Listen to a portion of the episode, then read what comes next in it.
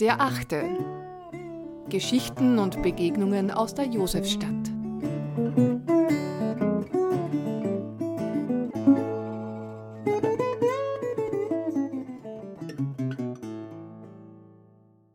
Vielleicht ist den Älteren von Ihnen noch der Name Hugo Bettauer geläufig, vermittelt über sein bekanntestes Buch Stadt ohne Juden, erschienen 1922, vor 100 Jahren also. Übrigens verfilmt mit Hans Moser. Hugo Bettauer, ein weitgereister jüdischer Wiener Weltbürger, war damals einer der meistgelesenen Wiener Journalisten und Schriftsteller, ein literarischer Zeitgenosse von Franz Kafka, Robert Musil und seinem Schulklassenkollegen Karl Kraus. In seinen Schriften kämpfte Bettauer gegen den damals allerorts offen grassierenden Antisemitismus, forderte Straffreiheit für Homosexualität, Abtreibung und forderte ein modernes Scheidungsrecht. Über neue Theorien zu den Hintergründen seiner Ermordung im Jahr 1925 durch einen jungen Nazi in der Josefstädter Langegasse Nr. 5 haben wir in der Dezemberausgabe unserer Zeitschrift Der Achte ausführlich berichtet. Zu einem Podcast anlässlich Bettauers 150. Geburtstages begrüßt sie Wolfgang Sorgo. Über das folgende Gespräch mit einem der bekanntesten Journalisten dieser Tage, Hans Rauscher von der Tageszeitung Der Standard, wollen wir jetzt einen aktuellen Bezug zur Lage des gegenwärtigen kritischen Journalismus herstellen. Hans Rauscher war 1970 bei der Gründung von Trend und Profil dabei und war 1975 bis 1996 zuletzt als Chefredakteur beim Kurier tätig, wo er seine ersten Glossen auf der Titelseite verfasste. Seit 1997 ist Rauscher unter dem Kürzel Rau Kolumnist der Tageszeitung Der Standard. Übrigens, zu seinem Lebensgefühl als Josefstädter werden wir ihn dann am Ende unseres Gesprächs auch befragen. Herr Rauscher, äh, Sie sind jetzt schon seit bald 60 Jahren äh, Journalist. Eine Ihrer Spezialitäten ist unter anderem das Verfassen von Kolumnen auf Titelseiten, derzeit im Standard. Äh, sie nehmen dabei zumeist sehr exponiert äh, zu wichtigen Tagesfragen Stellung. Wenn Sie jetzt einmal zurückschauen, haben sich äh, die Leserreaktionen, die Art und Weise der Leserreaktionen verändert im Laufe dieser Karriere, die Sie hinter sich haben? Ja, also auf alle Fälle, was den äh, Umfang betrifft, also was die Zahl betrifft. Ja. Also äh, beim äh, Kurier hatte ich pro Jahr 6000 Leserreaktionen schriftlich. Ja, also vom Büttenpapier bis zur Korrespondenzkarte mit anonymen Beschimpfungen. Ja. Ähm, auf 6000 Postings also diese Kurzkommentare unter den Artikeln bin ich zwar nur einmal gekommen, das waren dann sogar 7000, ja, aber äh, generell ist es so, unter ein paar hundert Reaktionen unter dieser Glosse, dieser, so, dieser Rauglosse, geht es kaum jemals ab und es steigt ähm, auch bis in ein, zwei Tausender Bereiche. Ähm, und da muss man sagen, hat es sicher eine Verschärfung des Tones gegeben. Also es ist sicher im Vergleich zu von vor 20 Jahren, ja, äh, ist die äh, Neigung der Poster, die ja anonym sind, ganz, in ganz überwiegenden Fällen, ja, äh, ziemlich zuzuschlagen und sich ziemlich aufzuregen und auch zu Beschimpfungen und zum Teil auch zu Drohungen überzugehen, ist also stark gestiegen. Ähm, und ich selbst äh, lese sehr viel in meinen Postings und ich antworte auch. Und da gibt es schon ein Phänomen, äh, wenn man aggressiven Postern ziemlich hart antwortet und scharf antwortet, kommt dann oft die Reaktion, ich hätte nie gedacht, dass sie mir antworten werden. Das sind sehr oft äh, frustrierte Leute, die irgendwie das loswerden wollen, dann aber positiv überrascht sind, wenn man auf sie eingeht. Aber, aber es ist schon eines festzustellen, ausgesprochen unangenehme Drohungen äh, kommen nicht, nicht täglich, auch nicht wöchentlich, ja, aber ein paar Mal im Jahr vor. Also auf mich bezogen, auf andere bezogen weiß ich das nicht so genau, aber ich bin ja an sich exponiert. Ja.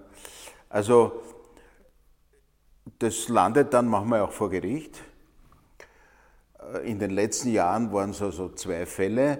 Der eine hat geschrieben, mehrfach, also sie gehören in einen Viehwaggon nach Osten und sie gehören an die Laterne und halt, also eindeutige äh, Bezugnahme auch auf Nazi äh, äh,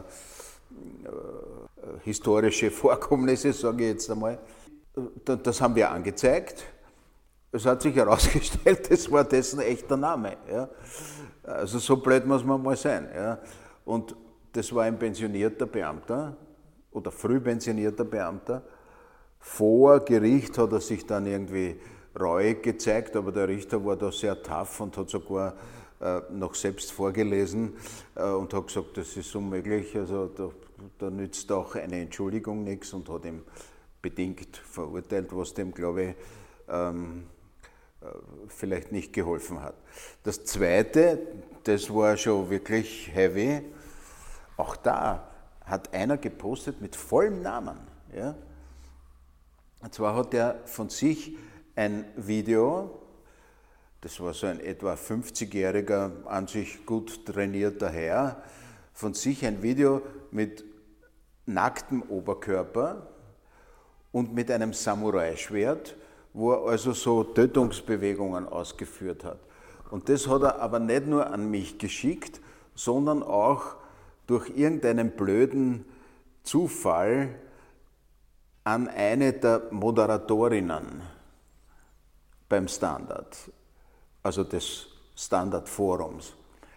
Und die hat sie natürlich, das war eine junge Frau, die noch dazu, ja, also die hat, sie, die, die, die hat das unglaublich belastet. Bei mir ist sowas, bin ich schon eher gewöhnt, ja. Den haben wir auch vor Gericht gebracht. Das, da hat sich wirklich mit vollem Namen, das muss du dir vorstellen. Ja. Die Richterin hat das aber sozusagen eher nonchalant behandelt und hat ihm eine Diversion nur gegeben. Und er hat dann auch vor der Verhandlung versucht, da mit mir äh, gut Wetter zu machen. Und dann hat er diese arme Mitarbeiterin noch einmal erschreckt, weil er auf sie zugegangen ist. Langer Rede, kurzer Sinn. Es sind ziemlich viele Herrschaften da draußen, sind überwiegend nur Herrschaften, mit Betonung auf Herr, die an der Grenze sind. Ja. Ich möchte aber noch eins dazu sagen, also es hat auch direkte äh, Bedrohungen äh, in dem Sinn gegeben, dass einmal äh, auf dem Postkastel bei uns zu Hause mein Name geschrieben war, so mit Eddingstift, zweimal hintereinander. Ja. Ich habe da einen Verdacht. Oder meine Frau hat einmal jemand angesprochen auf der Straße, äh, wie kann sie mit so jemandem verheiratet sein. Ja. Auch das war dann einer aus diesem Mölzer-Umkreis. Ja. Aber sie hat äh, kurz entschlossen mich mit dem Handy angerufen und ich war zufällig in der Nähe und habe den dann ein bisschen zur Rede gestellt. Auf was führen Sie das zurück, äh, dass sich äh, das verschärft? Zur Ursache. Zunächst einmal das rein technische, es kann jetzt jeder Nauer sich bemerkbar machen. Durch die Einrichtung Foren, durch die Möglichkeit, ganz einfach ein E-Mail abzusetzen. Ein E-Mail abzusetzen ist viel einfacher, als einen Brief zu schreiben, äh, als auf die Post oder zum Postkastel zu gehen und das hineinzuschmeißen. Das geht einfacher. Dann ist aber eindeutig eine Verrohung des ähm, öffentlichen Diskurses festzustellen, das ist überhaupt keine Frage. Ähm, das hat zu tun damit, zunächst einmal einfach, dass die FPÖ da Maßstäbe gesetzt hat. Ne? Die, die, die aggressive Tonart der FPÖ und zum Teil auch anderer, also jetzt vor allem in der Covid-Zeit und in der Zeit der Corona-Schwurbler, äh, das, da erscheint vielen plötzlich, äh, das geht eh, ja, erscheint vielen plötzlich selbstverständlich. Da komme ich aber jetzt dann abschließend ins Bereich der Spekulation. Ähm, es ist natürlich im Alltag überhaupt eine erhöhte Gereiztheit festzustellen. Womit das zusammenhängt, eine Bereitschaft äh, zur Empörung, eine Bereitschaft, Wutbürger zu sein, ähm, das, liegt, das ist ein allgemeiner gesellschaftlicher Trend. Jetzt, äh, äh, wenn ich zurückgehe auf die Bettauer Geschichte, ja. äh, da ist ja sozusagen diese, hat sich ja auch so ein Bedrohungsszenario aus, so einem, aus einem Milieu sozusagen äh, herausgebildet. Das war damals das Nazi-Milieu. Und auf der anderen Seite natürlich das antisemitische, die antisemitische Geschichte, äh, die dann äh, offenbar viel mehr zu einer Umsetzung der Drohungen geführt hat. Sehen Sie die Gefahr, dass das auch sein kann bei uns in der jetzigen Zeit? In dieser Breite glaube ich nicht. Wenn man die 20er Jahre analysiert, war erstens einmal das soziale Elend viel größer. Ja, dann war ein verlorener Krieg mit dem Zusammenbruch des Reiches und Inflation. Das Bürgertum hat, aber auch das Kleinbürgertum hat enorm an Vermögen und an Status verloren. Und es sozusagen, es war erlaubt, Antisemit zu sein. Ja, also wenn man die Äußerungen zum Beispiel von dem äh, Kunschak, dem christlich-sozialen Politiker, der hat ja eigentlich für die physische Extermination der Juden plädiert, ja, oder, oder Loega zurück. Also äh, das, das gibt es zumindest im Fall des Antisemitismus heute nicht mehr. Also Antisemitisch, Antisemitismus gibt es zwar noch immer, ja, aber öffentlich antisemitisch sein und, und äh, dauernd antisemitisch sein und, und das als Politik, das ist ja als Politik ver verwendet worden, das ist also jetzt tabu. Ob es zu Gewalt gegen die sogenannten Ausländer kommen kann, glaube ich auch weniger, denn dafür sind es zu viele. Ja? Also von daher glaube ich, dass die sozusagen die, die, der soziale Frieden noch halbwegs äh, gewahrt bleiben kann. Es hat zwar gegeben vor einigen Jahren Brandanschläge gegen Flüchtlingsheime, einmal in Kärnten, glaube ich, und einmal äh, aber nicht in Wien interessanterweise. Und ich halte es für möglich, wenn sich die Situation insgesamt, gesamtgesellschaftlich und sozial verschlechtert, dass es dazu auch heute, auch so wie in Deutschland, auch zu Attacken auf Flüchtlingsheime und äh, dergleichen kommt. Aber weil Sie nach Bettauer und nach dem Antisemitismus fragen, diese Selbstverständlichkeit, dass man eine andere Volksgruppe äh, sozusagen ausmerzen darf, das gibt es heute nicht mehr. Äh, und auch diejenigen, die sagen, ja, die kehren alle abgeschoben, ja, die Afghanen und die Syrer und die Asylanten insgesamt, äh, bin ich nicht sicher, ob es da ähm, wirklich zu breiten Aktionen kommen würde. Also ein bisschen was müssen wir schon gelernt haben. Ja. Ich, ist meine Hoffnung. Haben Sie selber äh, Angst manchmal vor einer äh, physischen Attacke, dass Ihnen das passieren könnte, wenn Sie aus der Redaktion gehen oder ja. aus dem Haus naja, gehen? also äh, ganz, un, ganz unbefangen kann man da nicht sein. Man muss schon ein bisschen aufpassen. Es gibt immer wieder halbe oder ganze Psychopathen, ja, aufgehetzte. Das ist schon möglich. Ja. Das hat es auch früher auch gegeben. Es hat äh, physische Attacken gegen Journalisten hat's, hat's gegeben. Ja. Also ganz aus dem, ganz draußen lassen würde ich es nicht. Ich glaube, dass ein wesentliches Element fehlt im Vergleich zum, äh, zu den 20er Jahren. Die Justiz war vollkommen durchsetzt von deutschnationalen und halberten und ganzen Nazis ja, oder oder entstehenden Nazis. Äh, die Justiz ist meiner Meinung nach heute aufgeklärter und es fehlt diese massenhafte soziale Spannung. Ja. Die 20er Jahre, das war eine Elendszeit. Ja.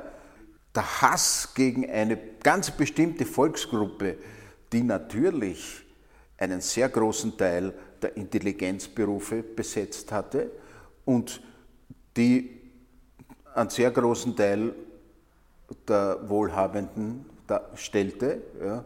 Ich meine, der ganze, der, der ganze Jugendstil und die ganze äh, Schiele Klimt äh, und so weiter haben von jüdischen Mäzenen gelebt. Also dieser, dieser große, diese große Kluft zwischen einer wirklichen, wirklichen verarmten Unterschicht und äh, äh, eingebildeten oder tatsächlichen äh, Reichen, das gibt es heute nicht so sehr. Ich frage Sie jetzt noch äh, zu Ihrer Position im Journalismus.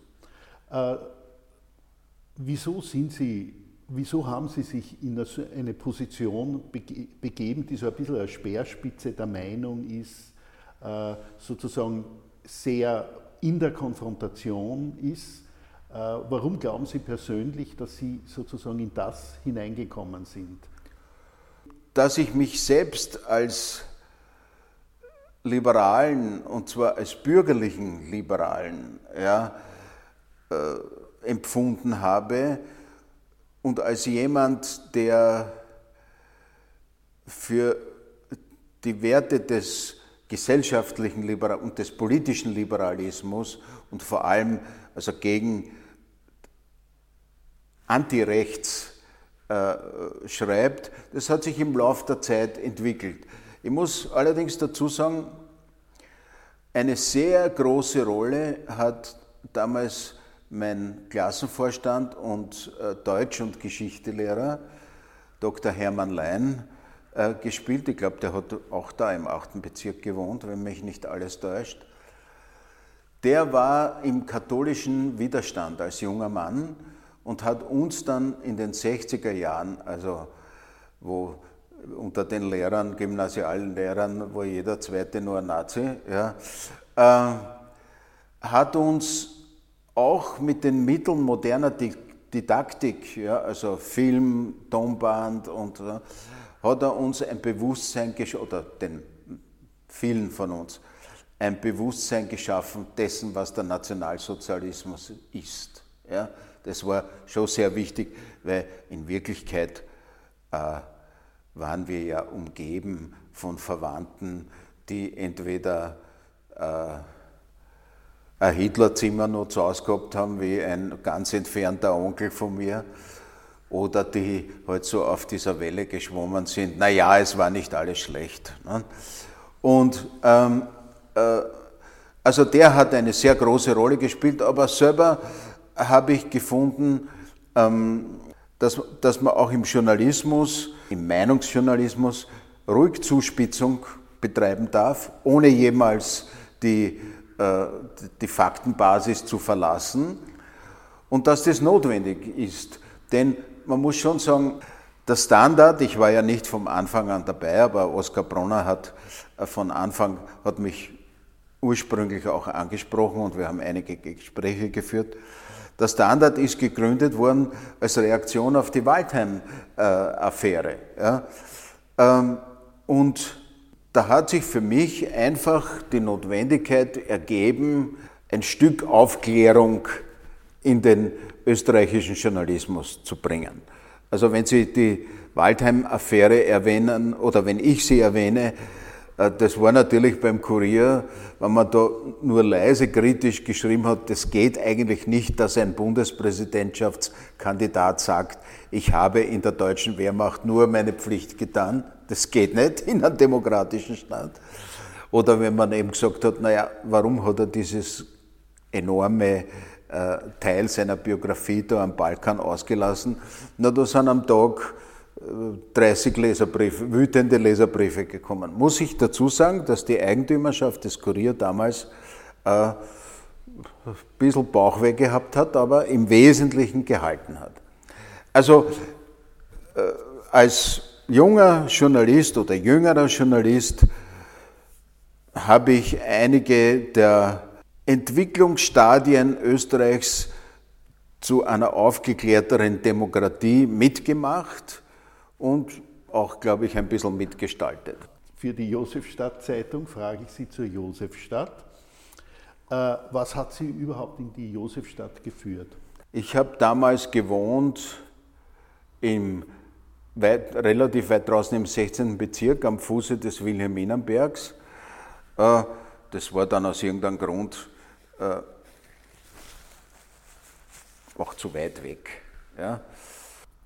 Angezogen hat mich an der Josefstadt äh, diese Überschaubarkeit, diese relative Vielfalt an Lokalen und, und, und, und Begegnungsstätten, die Nähe zur Innenstadt, äh, wo ja die äh, einerseits also die Nähe einerseits zum siebten Bezirk, wo damals der Kurier war, andererseits die Nähe zur Innenstadt, wo dann später äh, der Standard war und eine gewisse, äh, wie soll ich sagen, entspannte Atmosphäre äh, des achten Bezirks. Das ist sozusagen, könnte man jetzt schon sagen, das, was Sie schätzen an der Josefstadt. Damit wäre fast diese Frage schon abgedeckt. Ja, nicht ganz. Äh, ich würde mir inzwischen wünschen für die Josefstadt also wirklich mehr Begrünung. Es ist natürlich ein vollkommen verbauter Bezirk. Es gibt zwar äh, relativ viele Innenhöfe, baumbestandene, äh, aber da, wenn die Sommer immer heißer werden und sie werden es, müsste man da schon etwas tun. Ich finde es ganz lustig, jetzt sind im unteren Teil der Langegasse äh, zwei so äh, Holzpavlatschen eigentlich äh, aufgestellt worden mit Pflanzen, wo man sich hinsetzen kann und ohne was konsumieren zu müssen, kann man dort halt sitzen und rauchen oder was immer. Ja. Und die Bewohner werden aufgefordert, die Pflanzen zu gießen.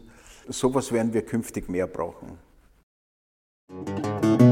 Vielen Dank fürs Zuhören. Wir freuen uns, wenn Sie die Zeitung mit einem Abo unterstützen. Alle Infos gibt es auf unserer Website derachte.at. Und bleiben Sie in der Josefstadt, Ihre Elisabeth Hunsdorfer.